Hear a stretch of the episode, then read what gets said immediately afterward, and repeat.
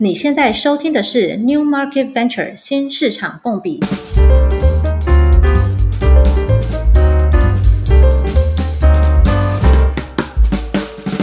欢迎大家来到新的一集，我是主持人 Jane，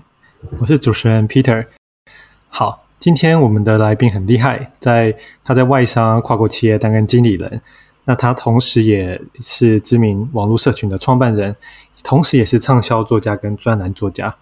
那大家可以猜出今天的来宾是谁了吗？好，我们欢迎今天的来宾许权。好，我们让许权来自我介绍一下吧。嗨，郑大，Peter 大，大家好，各位听众朋友，大家好，我叫许权。那我简单三句话介绍一下吧，就是我目前出社会大概十一年左右，我前五年在台湾，我就不不多做赘述。那我后面这六年主要 base 在印尼、印度、泰国，就是泛东南亚地区吧。然后主要是协助阿里巴巴集团拓展新的市场。那曾经担任阿里文娱的 BD Head，然后 Lazada 泰国的副总。那我现在是在字节跳动旗下，这个就是字节跳动是抖音的母公司，然后他们旗下的游戏子公司担任印尼跟菲律宾的总经理。那啊，我同时像刚刚 Peter 哥说到的，我在 Exchange 啊作为创创办人。那 Exchange 是台湾最大的网络业从业者社群。然后我们旗下子品牌有包括互联网大学，海外有。八个分社，然后有天使创投以及 NPO 的数位培力，介绍到这边。哇，真的是太厉害了，算是呃斜杠界的代表。好，那呃，今天我觉得，因为许权这样很特别的一个经历啊，我想我们可以分别就许权在大型跨国网络公司一些拓展新市场的经验，以及在 Exchange。协助这些台湾新创啊，跟海外连接这些经验，来请他帮我们做一些分享。那我们就从大型网络公司的经验开始好了。那我们知道许权其实过去在，譬如说在印度啊，在东南亚等新兴市场，都有很多经营新市场啊、拓展新市场的经验。那我们想请问许权的是，在这些比较大型的网络跨国公司，在拓展新市场的时候，大概会不会有什么分什么步骤啊，或阶段？可不可以请许权跟我们分享一下？没问题。好，谢谢 Peter 哥的问题。嗯，其实我想先说一个 disclaimer，就是啊、我基本上对过去的经验比较多是帮这些大的网络公司在，就是他们已经就是发展一阵子的市场去做这个一到一百的工作。对，但是我啊、同时跟其他市场一起协作，所以我们大概也可以观察到，就是我们要拓其他新市场的时候，同步在打的时候怎么做。对，那我就。尽量结构化的讲嘛，就是我觉得可以分成三种步骤或三个啊、模式吧。对，就从轻到重吧。那最轻的这个模式呢，其实嗯、很多的网络企业就是直接用这个我们直接下广告嘛，就是 Facebook、Google 对，然后去看那些新市场他们的这个投放的 ROI 是否是正的。对，那如果是、呃、正的话，我们再加大投入。然后我们再去往后面这个中中度或重度的模式去走，在轻度模式下面，一个很关键的是把产品做语言的本地化。对，其实这就是不会费太大的功，但是尽量让那个本地用户他们从广告进去之后有一个好一点的用户体验。对，那其实我之前除了负责比如说印尼啊、印度这些相对成熟的市场，对，我也帮助比如透过什么新加坡、马来，就是我们不是那么大的市场，然后那时候其实就这样做。对，那第二个模式中度的话，就是如果我们前面先确认，就是诶投放这个有点像股票看盘是是 positive 嘛，那我就开始派 BD 或是 Sales 等等的人去出差，然后去把关键资源谈下来。那另外一块就是产品这边就开始去做用户调研，对，然后啊，另外在本地的这些 operation，我们一开始不放人，但是这个。啊、轻跟重中间这个中度的方式，就是我们可以找一些类似兼职的，很多人统称叫版主吧，就他们我们可能用一些，比如在游戏业，我们给他一些游戏内的代币钻石，就是当做奖励，对他们都是都是忠实用户，对，或者是啊，呀、比如说我们是一些付费订阅制的，我们也给他一些啊、App 内的 In-App Purchase 的东西，对，让他们来帮我们 做一些打工这样子，然后能够 maintain 一个当地的这个用户规模跟社群，然后最重度的话就是。在当地建分公司，那在不同的这个分公司人数的大小，有一些不同的侧重点，我后面可以再讲到，大概是这三个模式吧。嗯，嗯哼嗯哼，哇，所以这等于是重集结了过去的经验，可能不同市场的经验，而而得出的这种可能比较轻的是像走空军啊广告的模式，那可能中间的可能就是走这种，哎，会投入一些在地化的资源，投入一些 BD sales，把关键资源集结起来或是串联起来。那到最后最成熟的阶段，可能是会成立当地的分公司，然后用更结构化、更有系统的方式去做在地化的经营，是可以这样理解的吗？没错，我觉得你讲的比我好很多。不会不会。那许权在过去的经验当中，呃，你你参与哪几个阶段是比较多的呢？还是你这三个阶段其实可能都有参与到？嗯，因为我是 base 在当地，所以我基本上就是最重度这种方式。然后啊，嗯，重度里面我也可以简单分成，比如二十人规模、五十人、一百人规模。那我基本上都是在五十人、一百人以上的这样的规模的公司里面去管这样的分公司，所以。对，前面轻度跟中度啊、有短暂接触过，但是不敢说是非常专家这样子。了解，所以等于是已经在相对成熟，已经要开始大规模的做地面站啊、系统站，这这时候呃的经验为主。是。那许全，你在这个阶段被 recruit 进来的时候，可以跟我们分享一下你的这个。职位的 title 大概是在什么样子的层级嘛？然后你被找进来的时候，你比较主要就是被赋予的期望可能会是怎么样子？嗯，没问题。嗯，事实上我刚出海的时候，对，那时候是我甚至没来过印尼，然后那时候就应聘啊、他们在印尼的 BD。那那时候阿里文娱在印尼已经有应该是一百人左右的公司规模，对，然后嗯，他们把产品在做一些 pivot，对，所以需要 BD 谈一些。新的方向的关键资源。那我那时候 title 就是啊、BD Manager，然后 Senior Manager 我记得，对，然后后来在阿里的文娱印呃印尼跟印度，然后都带，甚至还有广州的 team，大概到二三十人这样，然后后面就变 BD Head。那因为我在就是东南亚后来待的比较久，三四年之后，我接到的这个这个新的公司的 offer 的 title 大概就是 VP 或是 General Manager 这样子，管分公司为主。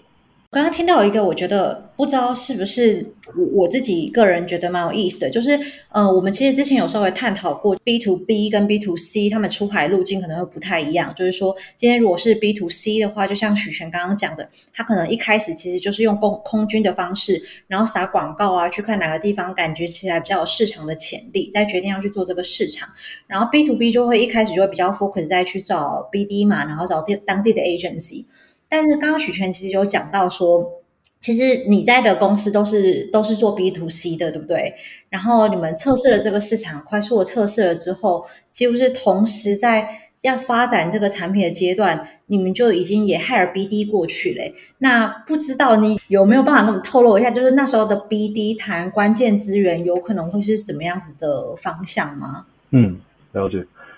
嗯。我觉得 BD 的关键资源，这个非常看每一个产品跟赛道的呃定位吧。对，所以我举个例好了，就是我那时候来阿里文娱，然后他们是把浏览器这样的产品去配备到就是做内容，因为就是工具类的产品，他们这个用户虽然怎么说，就是它的开启率是高的，但是它的比如说用户时长不会特别高，因为它用完就走了。对，但是如果有内容，而且我们有一些比较多的的的信息能够去做推荐，那它的这个黏着就会更高，时长更高，然后卖的广告可以更多。对，所以那时候啊、内容的 BD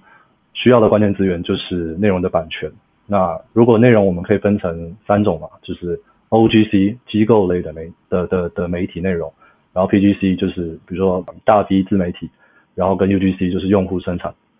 所以在一个新的市场，我们就会先去 BD，就要先去判断，就是在这个市场的格局之下，啊、他们用户的习惯，然后跟在市场这市场的话语权，在那时候的话，二零一一七年吧，对，还是一个机构媒体可能更占话语权，然后用户更觉得诶它有 credibility，所以我们就先以 OGC 去做这个覆盖，对，然后 PGC 随后而来，这样。举个例子，嗯，感谢许权的分享。那呃，刚才许权有提到呃，进入新市场的三个主要的阶段嘛，我比较想知道的是说，这样一个成熟的阶段，在一个分公司大概会有哪些不同的角色呢？因为像我是做产品的嘛，那 Jen 是做 marketing 的，那我们很习惯的可能就是有有人做产品啊，有人打造产品，有人设计产品。这是很多时候是在总部的一个状况。可是，在分公司究竟是有哪些角色呢？你每天都是和哪些不同的角色为伍呢？嗯，我也再次做 disclaimer，就是我的经验偏向对 to C 的，然后同时我的赛道偏向就是文化娱乐产业了，所以就是以这样的一个啊、就是盈利模式的话，我们我先简单讲，就是职位它的先后顺序，像前面讲，对，在初期会先放 BD 去拿下关键资源，然后运营营运吧，台湾叫营运，就是会随后跟上，对，要把谈进来的东西，然后产品的营运等等，对，就把它 run 顺。再来可能 CS 就是客服要跟进来，因为有了用户需要去解决吧。然后比较偏中后期才会去做 marketing，等于是我们在这边站稳了，会把它放大。然后或者是有 sales 进来，因为 to C 的产品就是商业化的东西会稍微往后一点点放。一般来说是这样。那我如果说就是以我自己的经验是归纳，可能二十人以内规模的话，就是大家会先放 BD，然后可能一些些营运这样。对，那。就是把钱花在刀口上，那五十人以内的规模，大概就会把整个公司做的比较正规化，就是刚刚说的各种营运啊、行销、客服都会为运行的职能就会把它补齐，然后一百人规模就会再加一些就是大公司才会有的职能，比如说啊、政府关系、法务、风控，因为这些就是在一一个新市场能够到百人规模，其实就是政府啊啊、相关利益的机构都会找上门来，这边就是要去完善的部分。欸，我觉得这个经验的分享真的太赞了，因为我我相信很少人真的是在一个新的市场，然后经过这几种不同的阶段，然后很清楚的知道这个组织中的配置是怎么样子。虽然说台湾目前 to to C 能够出海的规模好像还没有到这么大，但我相信呃，总有一天如果有这么大规模的 to C 公司要出海的时候，许权的经验就可以成为这些公司很值得借鉴的一个经验。期待，期待。那我们刚刚其实许权有跟我们讲到说，他其实在的这个阶段有蛮多都是在帮助公司怎么规模化嘛。那规模化它一定是建立在你有一个很好的团队设置上面。不过这也蛮好奇的是，因为不同的国家其实文化差异蛮大的，对不对？那所以你今天到了一个新市场了之后，你怎么跟当地的团队合作？然后你怎么样子去找到对的人？这些东西应该会是一个蛮有趣的分享议题。然后想要聊聊看这方面的经验，不然先从你遇到的。文化冲击开始好了，就是你在跟团队互动的这个过程当中，一开始有没有发现到有什么样子文化上比较不一样的地方？嗯，好啊，好啊，嗯，我讲一个最直观的，就是，嗯，台湾大家应该比较少碰到穆斯林嘛，就是伊斯兰教徒，然后印尼的话，就是百分之八十五以上都是穆斯林。那，嗯，我在来之前，就是也会比较从这个新闻啊、电影里面去看，说，哎，好像穆斯林。可能比较激进之类，但是来了之后发现，诶，首先就是他们不像我们被灌输的这些，就是文化刻板印象，他们非常 chill，对，然后 chill 到就是啊、文化冲击是什么？就是如果你要给他加薪，然后让他多做一点事，他也不愿意，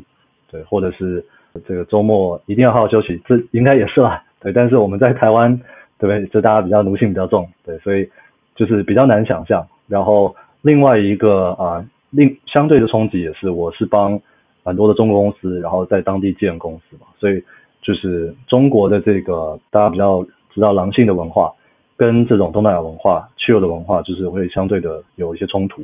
那我在当中就需要去了解双方他们的这个他们背后的这些这些原因，然后去尽量作为一个桥梁，去把他们对接起来，有点像两边都要去讲好话，两边都要去。让他们能够接纳彼此，对，我觉得这个是很有趣的事情，然后也是我觉得我们就是台湾背景的，可以在当中去发挥价值的一个角色吧。嗯，真的，你刚刚讲那个印尼的人就是比较随性一点。我我自己因为有跟那个印尼的同事合作嘛，我觉得他们的态度就比较像是有点像是钱赚够就好了，所以他们就可能相较于你刚刚讲中国的那个狼性，他们可能就不是在一个天生这么竞争的或这个环境底下。然后我不是很确定印尼怎么样，但是说像泰国啊，我就是工作到后来，我自己就会蛮发现说，其实他们跟那个。受到儒家文化的这个影响，其实我觉得比台湾还要更重。然后他们在公司团队里面就会很重视和谐，然后不想要跟其他人去 confront 之类的，嗯，所以就是这些东西都会蛮大去影响到你在一开始要去跟当地的团队互动的时候，然后你怎么样掌握这个团队的习性，然后跟跟他们工作的节奏。是是。那所以像你自己，如果说你后来就是去建立这个团队好了，你的步骤大概会是长什么样子啊？你会先注重哪些点，然后怎么样子去发展下去？嗯嗯，就是如果分成对招募跟管理嘛，那就是我就先直接讲到招募部分啊，就是 好，就是嗯，其实我觉得招募几个关键，就第一个是有效性，先先从效率吧，对，然后我觉得其实各个市场都是这样。就是我们主动出击，让 HR 去主动 search approach，会啊、好于比如说内推也是一个相对就是比较效率比较高的，对，它的 candidate 会比较好，然后这些都大于比如说 linking 我们收到的这个啊、CV 或者是公司的招聘网页收到，然后最后才是本地 local 的招聘网页，对，这个我觉得小的 insight 吧，就是跟大家分享，因为。至少我待过几个国家，就是本地很 local 的，就是非 LinkedIn 或者是你自己公司的呃招聘页，其实来的人他可能这个这个 tier 会稍微再低一些些。但是如果你是招，比如说客服，招一些对比较低工薪的人，这些这些网站它要给你大量的 CV，这是第一个渠道的部分。然后第二个是，我觉得招募它其实本质上也是一种 BD 吧，就是我们要去清楚啊、我们自己的需求，然后跟清楚市场的人才的状态。对，所以我举例，像印尼好，先讲就是高阶而言的，其实我们会尽量去招一些就是被其他中资就是训练过的，风评比较好的，对，因为这样其实它就有一个比较无痛的衔接的方式。然后有一些特性也是我们待久了才会发现，比如说印尼的华裔，就他们选择很多，他们通常都是富二代嘛，家里有事业会去接，对，或者是他们就想外面来镀金，所以他们的流动性非常高，半年一年跳都是非常正常。对，那这个我们啊、要 hire 就是就也要有心理准备，对，但他们会比就是非华裔而言还要再更积极一些，是没错。然后另外我们有做跨国市场的，就是也会用比如说马来，就是马来华裔，他们会讲中文又会讲印尼文，就是在语言上面他们是更共同，然后他们也更勤勤恳恳的，就是愿意做事，对，然后格局也比较大，所以我们后期很多的高阶会用马来人这样。对，然后新加坡也会用，但是再再贵了一些，这样。也再另外举个例，比如说，啊、嗯，我们如果招 sales 的话，就是像印尼这种啊啊、呃、初阶的销售，可能就是在四万台币以下，就是可能大家进来就是喊的薪水会很参差不齐，但是我觉得待久了之后，你大概会知道这个市场的人才的梯度在哪里，然后不要被轻易被被这个忽悠过去。对，然后刚刚 Jane 问的可能应该更多是领导。对吧？就是如果是讲领导的话，我觉得没有太多的步骤而可言啦。但是就我自己的经验是，啊、首先最基本的是要去尝试融入本地的文化，就是去了解他们喜欢什么，然后就他们他们的不习惯什么。对，然后很重要的一个点是不能只跟自己人玩，因为很多外派的人就是只跟自己国家出来的，那他就有很大的盲点。然后我觉得用他们的方式管他们的话，最重要是要先发现我们彼此的差异，我们才能够去接纳跟尊重。对，如果没有发现差异，其实就是可能我自己也没有真的意识到，然后我还是很踩了很多盲区。最后就是我觉得公司长期发展，就是其实跟在台湾管理，我觉得也，也类似，就是奖惩制度要非常明确，尤其在新的市场，我们是没有太多的其他东西可以 leverage 的时候，我觉得。不能太人治，而是要尽量用法治去把公司 build up 起来，这样的文化才会比较比较 clean 吧。对，然后比如说在新在分公司里面，因为离总部很远，所以很多时候大家有一些舞弊的空间，所以我觉得制度真的是非常重要。对，我在每一间公司都经历过有人舞弊被被内内部抓到这样。最后就是给到比如像东南亚这样比较 chill 的文化里面，要更多给他们赞美，另外也要给他们一些上升的空间。让他们觉得，哎，在这里其实待久了，他们是有一个机会往上，而不是永远都只能做相对中低层的。我讲的好像太多了。哎，这个含金量有点高，我刚刚有含蛮多段都想要再追问更多的，怎么办呢，Peter？欢迎欢迎询问啊！今天趁许权来，一定要问个够。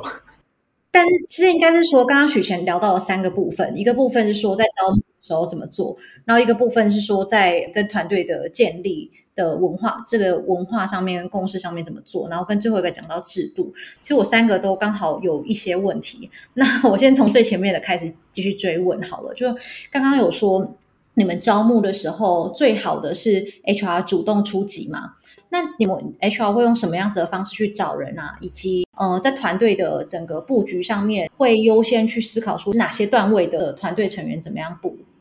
嗯嗯嗯，首先我觉得看公司的招募文化跟应该说公司用人的文化，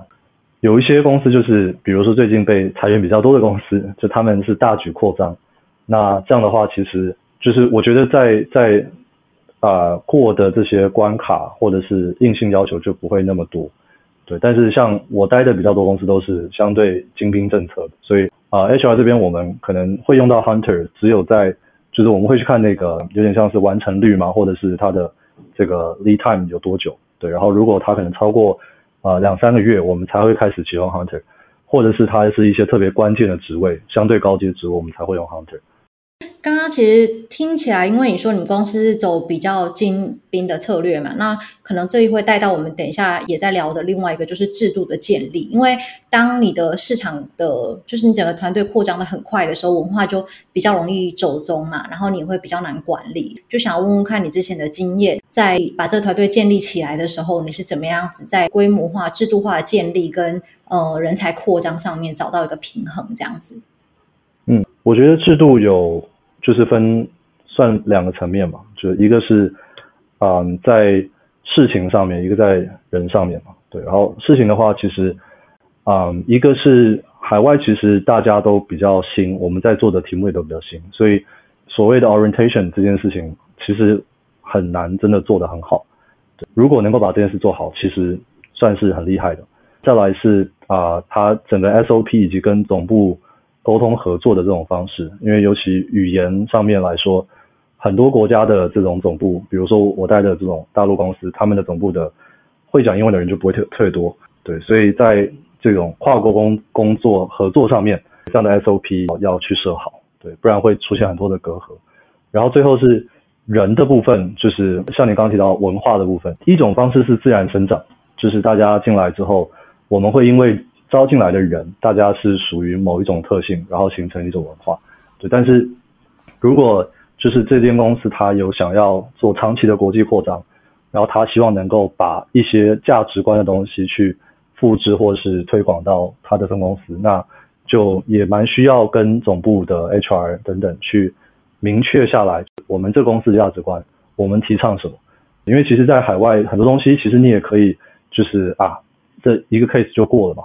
对，但是你也可以把它设定的很明确，说这个是红线不能做，然后我们特别鼓励什么。对，所以我觉得文化是一个也鼓励大家，如果在出海的时候可以先去思考的一件事情，因为其实大家也听过雇主品牌嘛，就是在新新的市场扩张扩张的时候，怎么样让就是业内的这些啊互联网工作者，他们对你有一个好的印象，有好的口碑，我觉得文化也是一个蛮关键的事情。哎，那我也很好奇，就是许诠你自己本身当时是怎么融入当地的市场的？然后其实泰国、印度跟印尼其实都可以说说看，因为我想象当中你就是作为一个高管，然后进到这个市场里面，大家可能就会觉得，哎呀，空降部队，对不对？所以你的职级是跟别人是有一点差异的。那你怎么拉近这个距离啊？嗯嗯嗯，呃，我就讲一些真的很微小的事情，但我觉得是堆积出来，就是吃饭其实。嗯，比如说我们台湾对大家吃饭，可能在信义区对吧？就是吃一餐吃一餐可能就是一百五两百，然后我们在这种外派的区域或是啊、商业区，就是我们进到餐厅也是至少两三百，对。但是啊、本地的的员工可能就会去小巷子里面吃一些路边摊等等，对，那就会可能非常便宜，三十五十块就可以解决，对。但是可能会拉肚子，所以就是就光是吃饭这件事，我觉得就可能要去。稍微大家委屈一下自己，就是哎，我可能对吃一些自己不一定那么喜欢的口味，然后卫生不会是你最能够接受的，但是你能够很快就跟大家拉近距离，对，或者是比如在安排，就像刚刚那个回应 Peter 哥说的，就是时间这件事上面也是，就是印尼有五次的这个祈祷嘛，穆斯林，对，然后啊、比如说周五中午他们就会去清真寺去礼拜，对，所以我们排会议啊等等，就是会尽量去避开一些特定的起早时间，然后我觉得这个就会很大程度的，就是 show respect，对，然后啊、另外像就是刚刚说的学语言这件事，就是我其实。都没有好好去学本地语言，但是我都会把一些就是他们比较礼貌客气，然后嗯，就是一些一些能够显示出真诚的一些啊、关键的语句学起来。然后他们其实像印尼好了，就是爪哇语，啊应该说印尼的巴哈萨，对，它是啊、国家的官方语言，对，但是他们有很多种族嘛，然后爪哇人爪哇语。就是是里面其中一个比较大的种族，对，所以我也甚至学了一点点爪哇语，所以在就是跟客户或是跟就是员工在聊的时候，能够去很快拉近距离，就一些小小东西跟大家分享，这样。真的，哎，你知道我现在不是在泰国嘛？那我刚开始来要来泰国之前，我也是就是就是你知道。下定决心就想说，我一定要把泰文学好。其实我现在泰文就是学的，哎，根本就是二二六六的。但我觉得有一个蛮重要的，就是我最起码有学会几句，呃，我自己叫它 social 泰，就是它不是那种很正规，但它就那种讲出来，大家可能会笑一下，然后大家就觉得，哎，你怎么会知道这个的这种东西？你之前待过泰国嘛，对不对？那泰国他们不就很多叠字吗？就比如上面说素素素素就是加油这样，所以你就每次讲素素，他就会觉得，哎，哦，你会这个哦。然后还有一个超级好笑。差点要进入泰语教学时间，就是他们有一个，就是有点像是你疯了吗这样子的那种感觉。然后那个字叫“巴巴伯伯”，然后我就觉得，因为一开始就觉得这个字才是太好笑了，所以我就把它学起来。然后后来学起来之后，我每次跟我同同事讲这个的时候，他们都会笑到翻掉，他们就会觉得你怎么会你怎么会知道这些东西？所以我其实其他其平常那个泰文都讲的很不溜，但他们就会觉得，因为这样子就是那个关系就拉拉近很多，这样。真的，真的好。这真的对于拉近关系很有帮助。我们很感谢 Jane 的一个泰文小教室时间。好，不过回回过头来，就是我相信刚才这些许诠的经验啊，呃，如何尊重当地的文化，试着融入当地的文化，应该会给我们很多台湾新创公司要出海的一个很大的一个呃，算是一个提醒。对，怎么是这是一个怎么样一个开放多元的一个文化？好，那。呃，刚才其实许诠有提到总部跟分公司的关系，要尽量怎么样善用总部的资源啊，然后去制定呃文化啊等等的议题。那其实我也很想要请教许诠的是关于总部跟分公司的一个关系，因为我过去自己的经验啊，其实有在呃总部工作过，那我也有在区域的这种研发中心工作过，呃，没有真的在一个呃可能在一个分公司的这样的一个经验。那我们其实知道。跨国的组织有很多不同的一个组织设计的方式嘛，呃，可能最常见的方式有几种。第一种可能是，呃，所有的产品团队、产品资源都在总部，那他会他们会试着想要在各地做一些 localization 啊，这可能是一种。那也另外一种很常见的组织设计是，可能在不同的 region、不同的国家会有不一样的产品线，那他们都有独立的资源，这可能是另外一种。好，那也有可能在更成熟、更重要的国家，他们会在当地配有一些 localized 的产品团队，可能有他们有 country manager、country product manager，那他们甚至可能有当地开发一个资源，那显示对于那个市场的重视。那我想请教许诠的是，在你过去的经验当中，呃，你们分公司大概是属于哪一种的组织设计呢？那你是怎么样去跟这个总部去协调资源，因为很多时候我们必须要赢得当地的市场，一定要在产品啊或者在营运上做一些在地化的微调。那许全，你的经验是怎么样子的呢？对，像 Peter 哥说的，其实啊、分公司我的这个归纳会是两种。简单来说，就是一种是啊、就是单线汇报，应该说它在这个分公司里面能够形成一个决策的闭环，就是。这个 country manager、GM 之类，他能够对做本地的这个决策。那第二种就是双线汇报，就是他会有总部的这个 function 的 head，然后本地的 GM 他可能就是给到一些协助，然后可能管一些团队，但是就是一个矩阵式的管理吧。对，那嗯，其实我觉得他各有各有好坏，然后我自己比较多就是经历过的都是后者，因为。我觉得在就是一些比较后起之秀的国家里面，就是我说的，就是非欧美嘛，欧美已经在做全球化是非常成熟的一些地方，对，就是比如中国，就是大家在扩张新市场的时候，不太那么敢去完全的放权，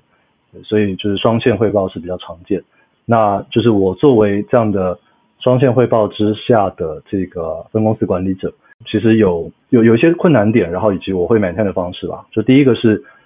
老实讲，就是我我不在总部，所以我其实不是权力的核心。对，所以就是啊、首先一件事情是很重要，是在总部要有朋友，呵 呵他们能够帮忙去啊、第一时间知道哎，整公司的风向，然后老板其实真的在想什么这样。对，那我自己要做的话，可能一个是对上，一个是平行的 maintain 嘛。就对上的话，很重要是，因为老板人不在这里，所以要去啊、管理他的期待吧。就是如果是叫 push 的老板，他可能就会没没有安全感，所以啊、可能定期的会议，然后就是把他需要的一些啊、维度明确的整理下来，然后能够给他很定期的汇报。再来就是，我觉得尽量会给到。本地的洞察，对，就是让他知道我我们在这里的价值，然后用更多的数据跟案例去佐证，就是啊、不然其实也不需要我嘛，就是总部决定就好。第二件事情就是平行的部分啊、因为很多的部门是最后的 head 啊、他是在啊、总部，但是我我人在这边，然后我也管一些比较关键的 team，对，所以大家是要互相合作，然后东西才能落地，才能够实现。对，所以我觉得去跟他们保持一个好的关系，而且互相去 favor 是一件非常重要的事。对，就是今天你帮我，明天我帮你嘛。然后有一个很关键的，就是我觉得是大公司的玩法，叫做 double credit。我也不知道到底有没有这个 term，就说今天我们一起做了这件事情，所以我们两边就一起达到了 OKR。其实大家都相对省力嘛，我们不用做两件事情然后各自达到，而是一个人只要出一半力气。对，那。这就是为什么可能大公司会人越养越多，然后事情做的 还是差不多。对，但是这个其实真的蛮关键，就是啊、在不同 team 相互合作的时候，尤其在分公司各种 team 有各种山头的时候，这就是典型。你看 BD 人才去思考怎么样跟不同的人合作，就连公司里面的团队合作也是一个 BD 的心态。没错，所以其实可以小结一下，就是第一要有朋友，第二是要能够提供价值，然后第三就是诶，可能彼此有一个 shared goals，就是可以达成这样子双赢的一个结局。这可能是许权的一些经验分享。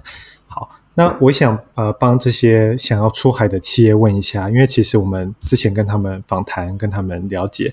他们最最想要知道的是，诶，到底。不同的分公司、不同的市场的团队，他们最需要总部的协助是什么？好，那我们今天换位来思考。好，许权，你身为一个在分公司的领导团队，如果你有一件事情是希望总部能够提供的，总部能够做到的，你觉得最重要的事情会是什么呢？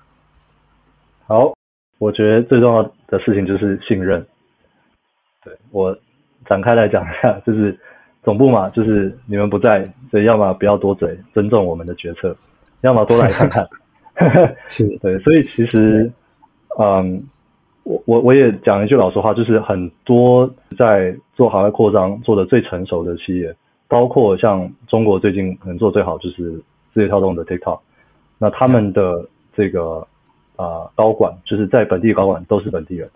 就是我觉得他们已经真正去放权，而且去尊重本地的洞察。这个是很很很难，但是很重要的事情，对。然后，所以如果总部真的要帮分公司想一下，就是去多来看，然后多来理解本地的一些思路跟原因。如果能够给予信任，那我觉得其实就没有太大的问题。了解了解。那我想再问一个问题，就是因为其实很多台湾公司在出海的时候，也会想要在当地招募呃各地的 GM 啊，或是各地的这个负责人 Country Manager。那你刚才提到的可能有几种模式嘛？一种是在在当地找当地人，那另外一种是在当地找可能呃同文化的人，譬如说，诶，可能中国公司会找中国人等等的，台湾公司会找台湾人。那这件事情你你怎么看呢？你觉得有什么优劣这样子？我觉得在前期可能还是找同文化的人会好沟通一些，就是光是语言跟做事方式就会稍微轻松一些。对，但是对。我觉得越到后期，我会越鼓励大家，就是其实我的位置就会慢慢淡淡掉，对，越早本地。然后啊、呃，我觉得有一种 mix 的方式蛮好，就是像我刚刚提到，比如印尼，其实也可以找就是大，对不对？巴哈萨区域就是马来，对，那他们可能在我语言上面也互相都通，对，然后做事方式也跟就是我们华人比较比较近，但他在洞察跟他的这个生活习惯等等，都会在偏本地一点，就是。这样的一些角色，我觉得是在每个区域里面是可以摸出来的。诶，你的意思是说，如果是想要经营印尼市场的团队，可能可以去找一些马来马来西亚的华人，那他可能可以说巴哈萨，他也可以说他对中华文化也会比较有了解，这样合作起来，呃，既顺畅，然后它也有一些在地化的一些特性。你的意思是这样子吗？没错，没错，是。哇，这个这个经验真的是 要可能要在当地有做过的人才会知道。那很感谢许权刚才跟我们分享了他在这些跨国网络公司呃经营新市场、招募人才啊、管理人才的一些经验。那我觉得真的非常的干货满满。那我们同时也知道许权另外一个身份就是 Exchange 的创办人。那我们也知道说，Exchange 在近期成立了呃天使创投，那协助很多台湾的新创连接海外的资源。那我们可不可以请许权帮我们介绍一下 Exchange 是怎么样的一个组织？那又为什么要成立天使创投呢？好，那我就工商宣传一下 Exchange 是怎么样的组织。呃，简单来说，我们是台湾最大的网络圈啊、从业者的社群。那我们的宗旨是致力去扩大台湾网络人才在全球的影响力。具体的做法呢，是我们在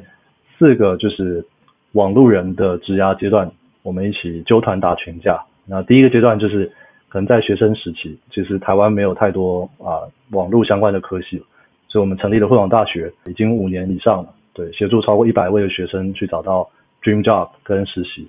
那第二个阶段就是作为打工人，像啊我这种对小小打工人，就是我们在台湾以及海外有八个分社，就是城市都有一起举办一些分享的活动。然后已经超过一百五十场的活动，有超过万一一万人参与。那主要就是让人脉跟 know how 能够在这样的场域里面去交流，帮助大家在职业上的成长。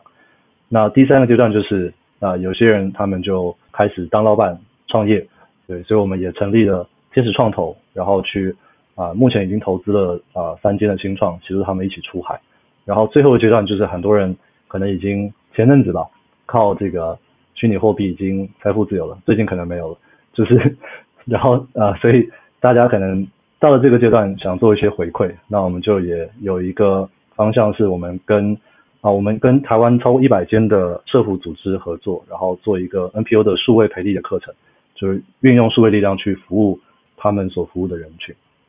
那我简单介绍一下，就是为什么会成立天使创投。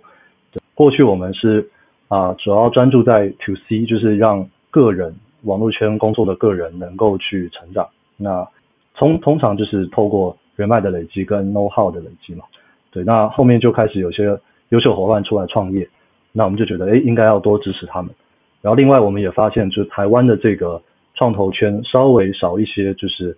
啊、专门去协助出海，然后以及可能更多去投一些偏早期的这个项目，对，所以我们就。啊，集结了一群就是已经共事比较久的朋友，然后我们一起来提供这些支持，这样。嗯，天使创投部分蛮有蛮有意思的，可以跟我们更进一步的分享，在 Exchange 的天使创投这个地方会得到什么样子的协助吗？好呀，嗯，我们其实依托于本来就是已经 run 了啊五六年的这个社群，所以首先我们啊在这个人才的 database 里面，我们有台湾所有就是。相对优秀的这些一些朋友们，所以人才的输送会是第一件事情。然后我直接举个例，比如说 Go Sky 啊、他是之前你们有访过境嘛？他们是跟建强做类似的事情，然后他是更专注在这个啊飞速体系 Messenger Instagram 对。然后 Go Sky 他的这个创办的人啊，创办人是 Fash，然后他也是 XChange 的成员，非常啊元老级的成员，然后。他在创业初期，就是三分之一的这个啊、员工就是 XChange 里面推荐进去的。然后第二个是啊、我们除了员工人才输送之外，我们也提供每一个方选跟每个市场上面的顾问的服务。比如说他们想要进到印尼市场，就我就可以协助。然后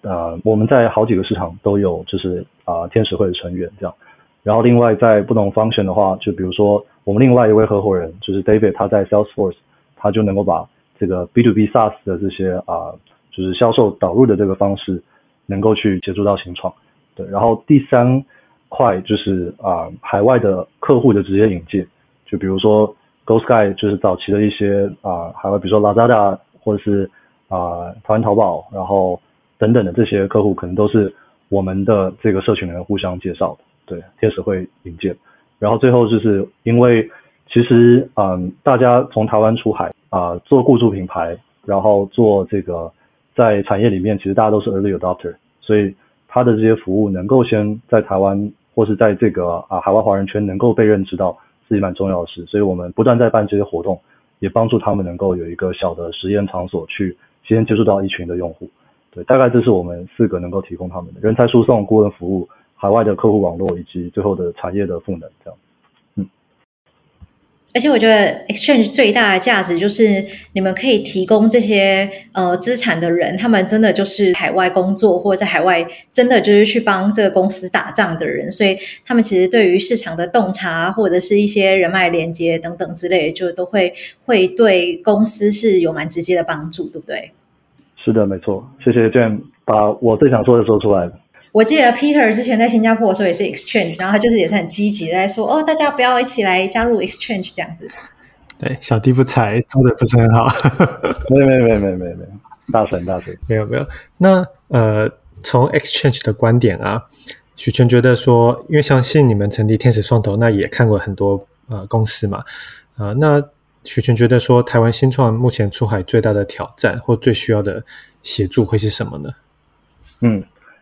我自己看到台湾新创在出海这件事上面有两个点嘛，一个是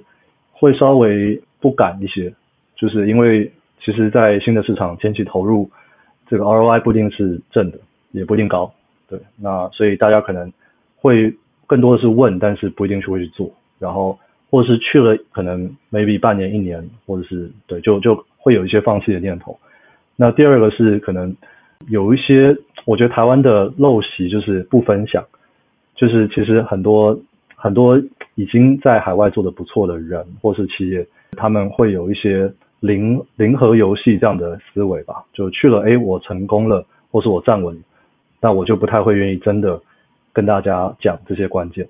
那所以我觉得这也是我们成立 Exchange 想去改变的一件事情，就是台湾已经这么小，我们的人已经这么少，就是我们出去就要打群架。对，所以我举个例子，比如说。Peter 哥就非常挺，就是之前我有一些朋友想要去荷兰啊等等，对 Peter 哥就就是一一一口答应，然后甚至也帮就是别人有内推啊等等，我觉得这是非常好的正面案例。不会不会，应该的应该的。那呃刚才许权提到了这个，第一个是可能台湾人会有点，或台湾的公司会有点可能讲的比较多，问的比较多，但行动却比较少嘛。那第二个是说，呃，好像比较没有这么愿意分享，很多时候是把一些资讯，可能也也也许也是没有好的场合来分享。那 Exchange 怎么样来改变这件事情呢？啊、呃，我们其实在啊、呃，目前有八个城市都有在当地已经成功过去的人，那有点像是大家在比如说中南部啊、呃、的的家，然后诶到台北读书会有什么中友会、南友会这种感觉。对，就让大家 到了当地有个同乡会，互相照顾生活跟跟跟职场的一些需求。对，那这是第一个。然后第二个是我们持续的去形成一个正向循环，就是我们去透过呃办线上线下的活动，然后我们也有 podcast，然后我们也正在筹备一个新的项目，就是做有点像是小型的课程啊，能够去把这些知识沉淀下来，然后我们有透过这样的社群去让台湾真的想出去的人。啊、呃，个人能够也知道，就是有谁可以请教，然后有哪些关键路径。那其实企业就是透过天使会这边去协助，对，所以目前应该少说也有就是一百位以上，就是我们成功送出海的人这样。那这些分社当中，你刚有提到有八个分社嘛？啊、如果是针对这种一般大众或是一些呃工作职人，哪些分社是最热门，目前询问度最高的呢？好。啊，Exchange 我们相对比较有优势是在亚洲，那就是所以老实讲，台湾大家对西方教育文化，对，所以大家其实很想去美国嘛，欧洲。我们老实讲，我们不是那么强项。但亚洲的话，其实像去啊、日本，然后去中国大陆，然后去新加坡，去香港，其实都蛮多的。对，然后，但我这边也想呼吁大家，就是这些地方都人很多了，世界各国精英都想往这边挤，所以就是东南亚其他，比如说印尼啊、泰国。这边反而是相对人才真空一点，就是很欢迎大家来。也就是说，呃，其实可能在一些比较呃热门的国家，像先呃比较发达的国家会比较蓬勃，但是许权也是鼓励大家尽量往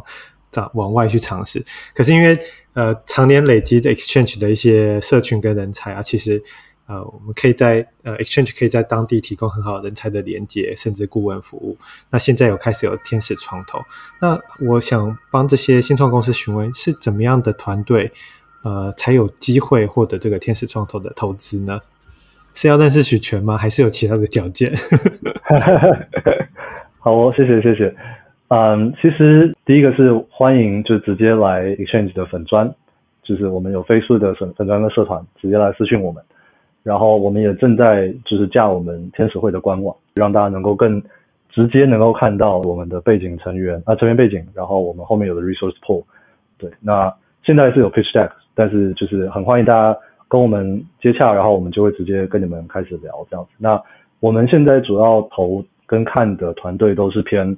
就是一个是网络产业多一些，对，然后啊、想要真的想要出海的新创多一些，然后再来我们。投的这个 ticket ticket size 不是非常大的，所以其实比较适合早期一点。那这块也是可能台湾相对少一点创投在做的一块，所以很欢迎大家多跟我们接触，谢谢。那因为我们知道说，其实台湾的天使或是早期的创投其实也有一些。那你觉得 Exchange 的天使创投有什么特色或有什么优势是诶其他的天使投资人或创投比较没有的？嗯，我觉得两块吧，一个是我们像刚刚建总结的，就是我们里面的成员都是在一线打仗，而且还在打仗，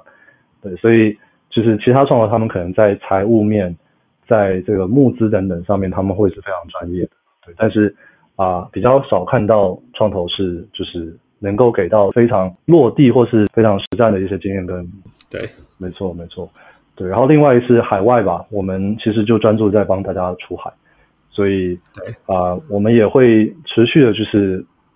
尽量去能够 visualize，就是我们在海外有哪一些人脉跟资源，然后到时候大家可以根据这些来参考，就是诶，是否 Exchange 创投是对你们想要合作的伙伴这样。其实刚才许权也分享了呃，在跨国公司的经验以及呃创立 Exchange 的初衷啊，目前的一些进展。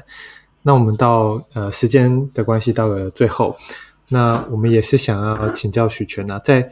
呃经历了大型网络跨国网络公司之后，你觉得呃进军跟进海外市场最大的挑战是什么？有什么是你印象最深刻的学习吗？嗯，我觉得最大的挑战其实网络产业，我觉得就是一个相对新的产业，所以潮起潮落的比较快。那首先就是啊、在一些所谓新兴市场，我待的比较多的这种地方。就是要蹲非常久，然后很多企业来了没有耐耐心待这么久就先走，就很可惜。然后如果风口吹起来之后，也不一定吹得久，可能就两三年。对，所以我觉得大家出海真的去需要去把心态放正，就是做一个长线，不然就是超级潮落很快。然后啊，我觉得这是挑战之一。那我印象比较深刻的学习也其实就是顺势而为了，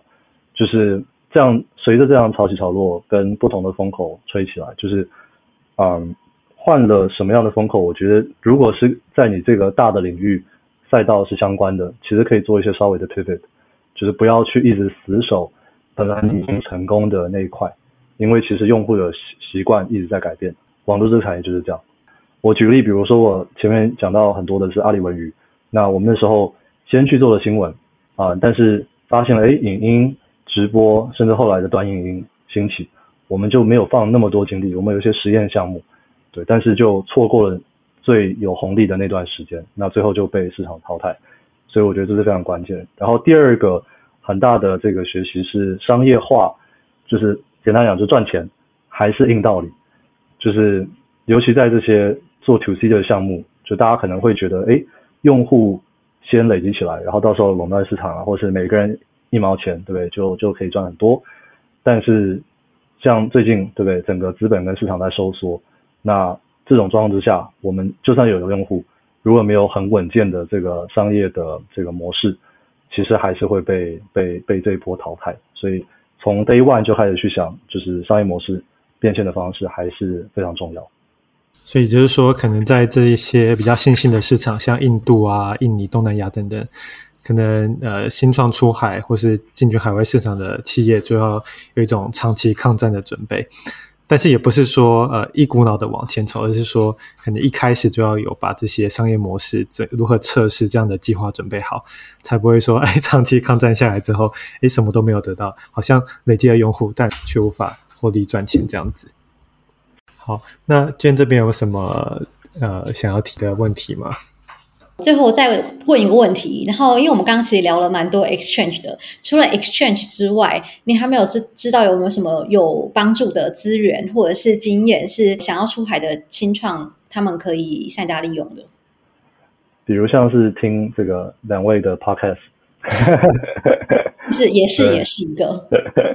我分享一些比较常见，但是。啊、大家定位可能不太一样，就是一种是